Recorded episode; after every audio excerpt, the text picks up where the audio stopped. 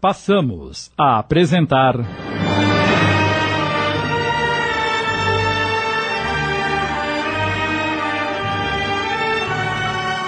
A Jornada, inspirada na obra de Lina de Alexandria, minissérie de Sidney Carbone.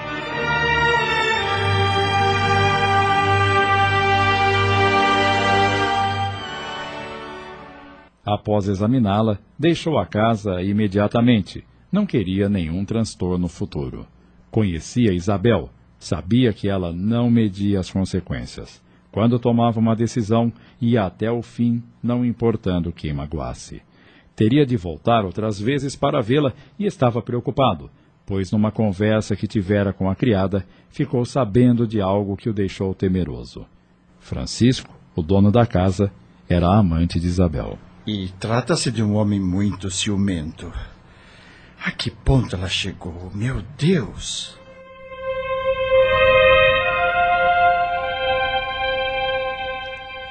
Já era tarde da noite e Henrique estava sem sono. Resolveu ficar um pouco na sala e refletir sobre os últimos acontecimentos. Pensou no reencontro com Isabel e não acreditava que aquilo pudesse ter ocorrido. Era uma possibilidade em milhares, depois de anos, reencontrá-la justamente no país que escolhera para viver com a família. Pensou nos filhos, em como tinham crescido. Maria era o retrato vivo de Lúcia, até a voz era idêntica, tão meiga quanto a esposa. De repente. Papai? Ouviu a voz da filha entrando na sala. O que o senhor tem? O que ainda faz acordada, minha filha? Já é muito tarde. Levantei-me para tomar um copo d'água e, ao passar no corredor, vi o senhor sentado aí. Já há dias noto-o preocupado. O que está acontecendo? Nada, Maria. Preocupações de rotina. É melhor tomar a sua água e voltar para a cama. Só vou depois que me responder uma pergunta. O que quer saber? O senhor acredita que podemos estar em um outro lugar depois que morremos e podemos observar quem amamos ou deixamos para trás? Por que está me perguntando isso? Outro dia ouvi o senhor conversando com a dona Helena. O senhor dizia que a morte não é o fim, que quando morremos vamos encontrar os entes que amamos e que podemos retornar a este mundo como outra pessoa. O senhor acredita mesmo nisso? Sim, acredito. Espero um dia poder reencontrar a sua mãe. É muito bom saber que estamos separados apenas por algum tempo. Mas não é isso que aprendemos. Querem nos ensinar a acreditar que Cristo morreu por nós, que resgata nossas faltas. Assim anulam nossas vontades e nos transformam em escravos. Dizem que o inferno ou o céu é o fim. Transformaram as palavras de Cristo em efeito de manipulação. Sacrificam inocentes com julgamentos injustos somente para se apossarem de suas terras e seus bens. É a lei do mais forte, minha filha. Na verdade, todos nós falhamos e Deus é piedoso, sempre nos dá a chance de renovação. Por isso é que voltamos para resgatar nossas dívidas. O senhor sabe que o que está dizendo é muito perigoso? Sei, filha. Estamos em um tempo difícil. Mas creio também que um dia poderemos falar de nossas crenças sem termos medo algum. A suavidade do amor de Deus traz sempre novos ventos que perfumam nossa vida, papai. E ele nos alimenta constantemente com boas novas. Sempre que passamos por dores, temos algo que nos vem confortar. É o que tenho aprendido com o senhor. Fico feliz em saber que alimento sua alma com bons frutos. Posso lhe pedir uma coisa? Peça, mas depois vá dormir, que já passou da hora das mocinhas se deitarem. Deixe-me ajudar o senhor no hospital como enfermeira. enfermeira? Por que isso agora, Maria? Eu acho muito bom poder aliviar as dores alheias. Sei que posso ajudar sendo filha de um médico. É, você não sabe como é doloroso ver pessoas morrendo sem que se possa fazer nada, menina. Muitas delas precisam apenas de alguém que lhes dê a mão. Por favor, papai, permita que eu possa trabalhar com o senhor. Eu vou pensar no seu pedido. Promete? Prometo. Mas agora vá se deitar. Está bem. Hum, eu o amo muito, viu? Boa noite. Boa noite, querida. é uma boa menina e tem um coração do tamanho do mundo.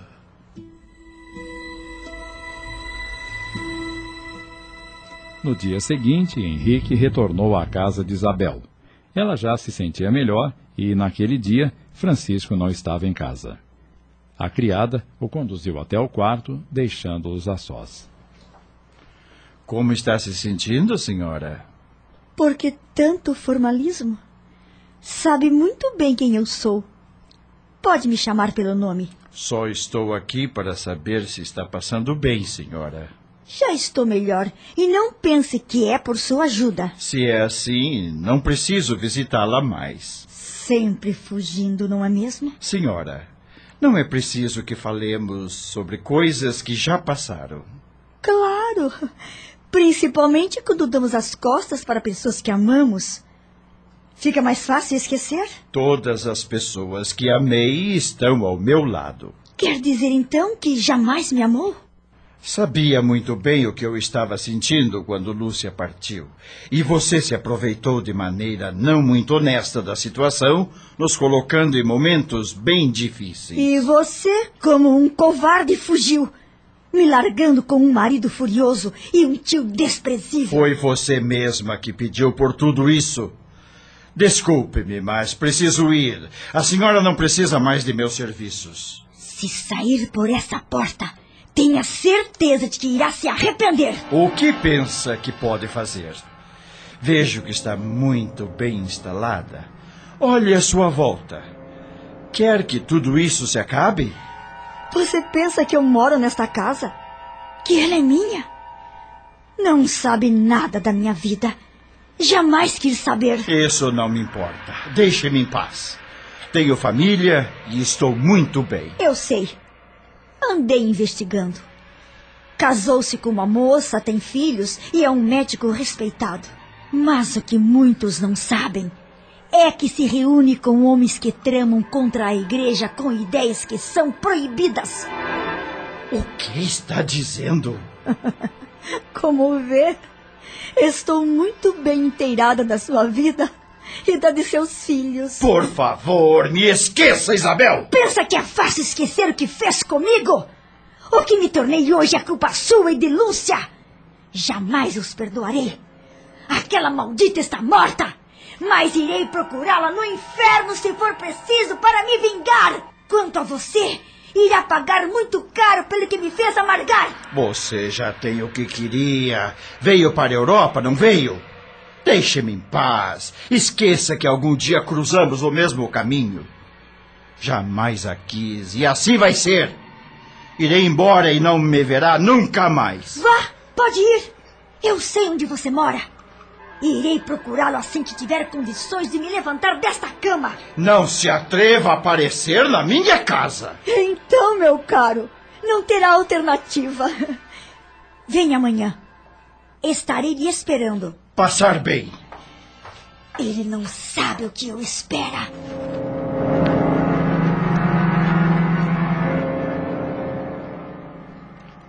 Henrique chegou em casa muito tenso e trancou-se no quarto. O que aquela desgraçada está tramando agora? Sabe das minhas atividades secretas?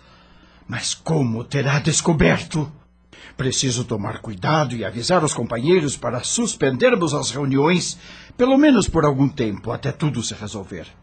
Por que essa mulher teve que cruzar novamente meu caminho?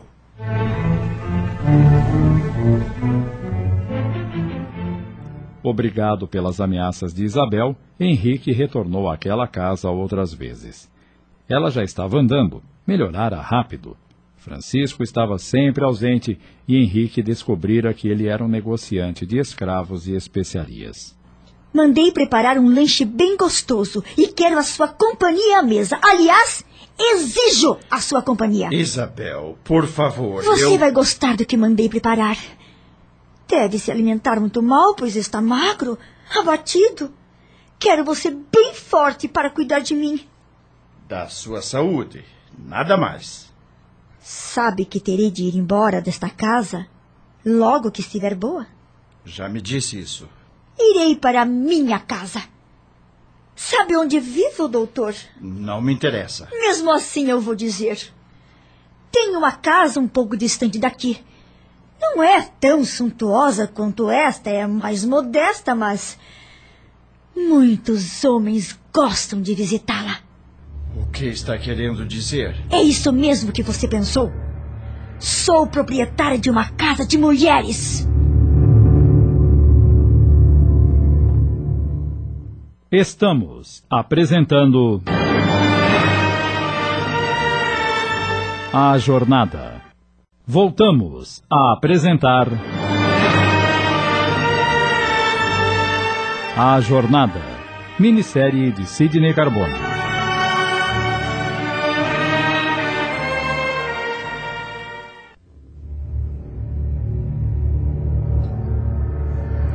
Eu. Eu sinto muito pelo rumo que a sua vida tomou. Deveria ter ficado com o seu marido. Poderia. Se ele não tivesse me jogado na rua com a roupa do corpo e sem dinheiro, sob ameaça de morte. Nem os malditos dos meus tios me quiseram dar abrigo na fazenda. O que me restava fazer? Nunca quis ser prostituta. Desejava ter uma vida honesta, ser respeitada por todos, nada mais. Suas atitudes nunca foram de uma pessoa que buscava tais coisas. Se você tivesse se casado comigo, nada disso teria acontecido. Teríamos vindo para a Europa como pessoas honradas. Por que tanto egoísmo, Isabel? Não vê que está caminhando para a sua perdição e pode ser muito difícil a volta? Não basta de causar sofrimentos a outros e responsabilizar todos por seus erros próprios. Jamais causei sofrimento a outra pessoa. Está cega e parece que ficará assim por muito tempo. Não dizem que pagamos por nossos pecados? Eu estarei esperando.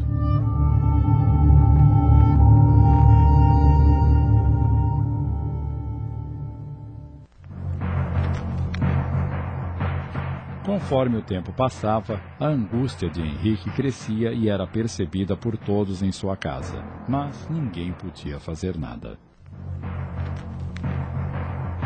Maria começou a acompanhar o pai em seu trabalho no hospital. Aprendia a fazer curativos e dava aos doentes mais do que cuidados de uma enfermeira. Era uma amiga que se fazia presente, que se preocupava com as pessoas que estavam à sua volta. Vinícius era um rapaz amoroso que fez dos estudos seu baluarte de vida. Queria ser advogado, não gostava de injustiças. Mesmo não tendo forças para destruí-las, poderia melhorar as coisas. Lutaria por isso. Muitas vezes, Henrique se assustava com o rumo de seus filhos.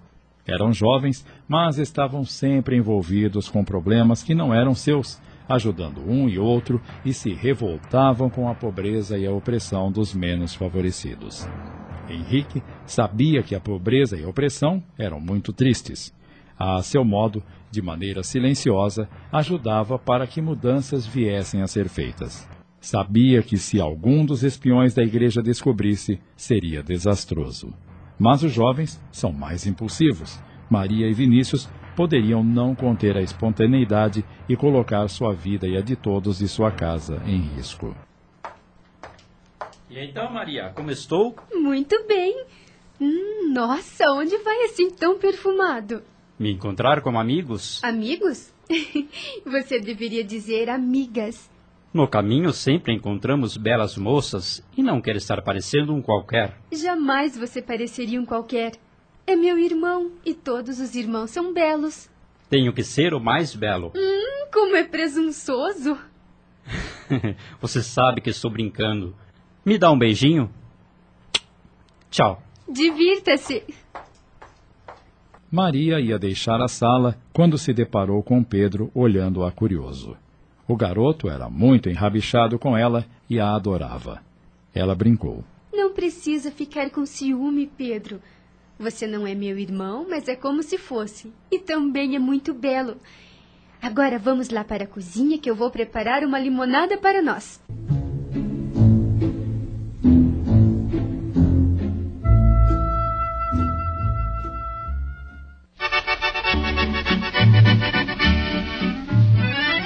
Isabel voltou para sua casa, onde administrava o que era um local de tolerância somente para homens da corte. Não admitia que homens que não tivessem títulos de nobreza entrassem. Olá, senhor Christopher Lamounier. Há quanto tempo! Oh, é um prazer recebê-lo em minha casa. Vamos nos sentar para conversarmos. Estou ansiosa para saber as novidades. Procurava manter-se informada de todas as sujeiras que aconteciam antes mesmo que o rei ou a igreja. Homens bêbados e felizes com carícias falavam mais que o necessário. Desse modo, informava os companheiros de Henrique sobre a movimentação das tropas e eles protegiam assim a sua causa. Eles aceitavam essas informações ingenuamente não conheciam Isabel. Estavam preocupados em serem mais espertos que os soldados e, por mais que Henrique pedisse, não acreditavam nele. Quando falava do perigo que ela representava, sempre o ignoravam.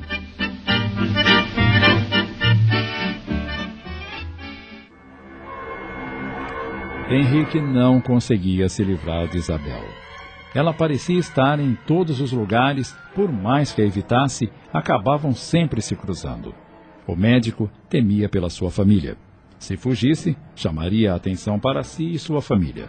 Parecia que a qualquer momento tudo poderia ser descoberto. No hospital, homens chegavam machucados em consequência de combates com tropas. Ladrões eram mais bem tratados do que os que iam contra o sistema mas o movimento de revolta começava a tomar força. Sem que ninguém soubesse, Vinícius fazia parte de um daqueles grupos de rebeldes. Participando ativamente contra a tirania que se instalara na França, acabou conhecendo Isabel e sua casa de tolerância, aonde ia com frequência buscando informações que ajudassem a proteger seus companheiros. Certa noite, o rapazinho chegou em casa machucado, todo cheio de sangue. Ao vê-lo entrar naquele estado, Maria correu para ajudá-lo. Meu Deus, o que houve com você, Vinícius? Ai, não me pergunte nada, Maria. Só me ajude, estou sangrando. Vou chamar o papai. Não, não faça isso, por favor. Mas você está mal. Papai, acuda aqui! Dona Helena! Minutos depois, Vinícius estava com curativos pelo rosto e braço direito.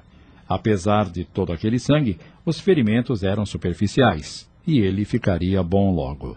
Depois de atender o filho, nervoso, Henrique perguntou: Onde foi que você se meteu para chegar em casa neste estado? Pai, por favor, não faça perguntas. Me deixe descansar. Eu exijo que fale, agora! Não ouviu o que ele disse, Henrique? Deixe-o descansar e amanhã vocês conversam. Meu filho chega em casa todo machucado e você me pede para deixá-lo? Eu quero saber em que encrenca se meteu. O que importa é que ele está bem. Os detalhes você ficará sabendo amanhã. Vamos voltar para o quarto. Vá descansar, Vinícius. Mais tarde, dona Helena. Vou ficar um pouco aqui na sala. Maria. Eu ficarei fazendo companhia ao meu irmão. Tudo bem, mas não se demorem. Já é muito tarde. Vamos, Henrique. Ai, não queria causar esse aborrecimento ao papai e à dona Helena, que é tão carinhosa conosco. Não quer me falar sobre o que aconteceu? Esqueça, Maria. Quanto menos pessoas souberem, melhor. Não confia mais em mim? Não se trata disso. Então trate de se abrir de uma vez. Vamos, meu irmão, fale. Bem, eu. Eu conheci uma mulher. Ah, então é isso. Entendi. Brigou por causa dela Hum, deve ser muito linda, não? Sim, é linda, mas é má. Má? Meu Deus, quem é essa mulher? Chama-se Isabel.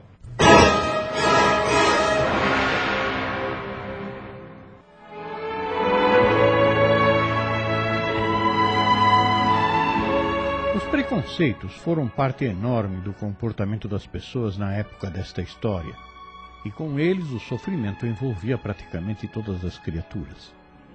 O desconhecimento da verdade espiritual da vida, suas circunstâncias marcantes nas experiências de cada um, fazia com que as aparências materiais das pessoas fossem a realidade boa ou má. O processo reencarnatório coloca cada um nas situações mais variadas, o que possibilita ao ser humano amadurecer no seu entendimento dos verdadeiros valores da vida. Meditemos sobre esses fatos e analisemos a nós mesmos e como entendemos os semelhantes. Os valores pessoais não estão nas posições variadas em que somos colocados ao nascermos, mas sim no nosso comportamento diante dos fatos que somos obrigados a enfrentar continuadamente. O comportamento da criatura nas mais diferentes posições, suas atitudes revelam sua sensibilidade e traduzem o estágio evolutivo em que se situa. Quando desencarnamos, ou seja, quando voltamos para a vida espiritual, vamos estar no ambiente que criamos no dia a dia de nossas existências. Nesse outro lado da vida, só o sentimento tem validade. Meditemos. Acabamos de apresentar.